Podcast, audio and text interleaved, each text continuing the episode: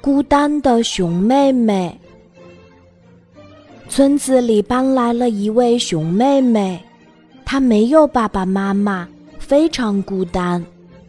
小朋友们知道了，经常来陪熊妹妹玩，还给她讲故事呢。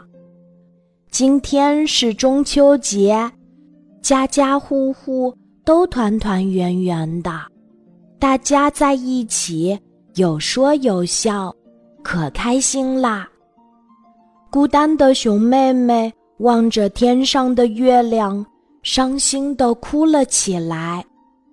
忽然，一阵敲门声传来，熊妹妹赶紧擦干眼泪去开门儿。原来是小朋友们来陪熊妹妹过节啦。细心的小猴还带来了一盒精致的月饼，小兔。带来了胡萝卜蛋糕，小羊带来了抹茶味冰淇淋，小鹿带来了很多好吃的水果。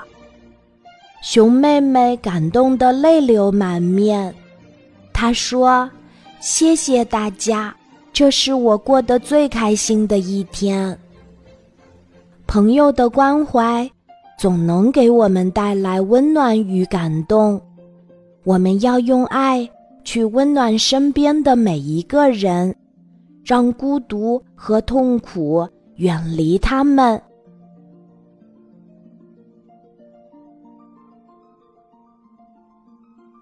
今天的故事就讲到这里，记得在喜马拉雅 APP 搜索“晚安妈妈”，每天晚上八点，我都会在喜马拉雅等你，小宝贝，睡吧。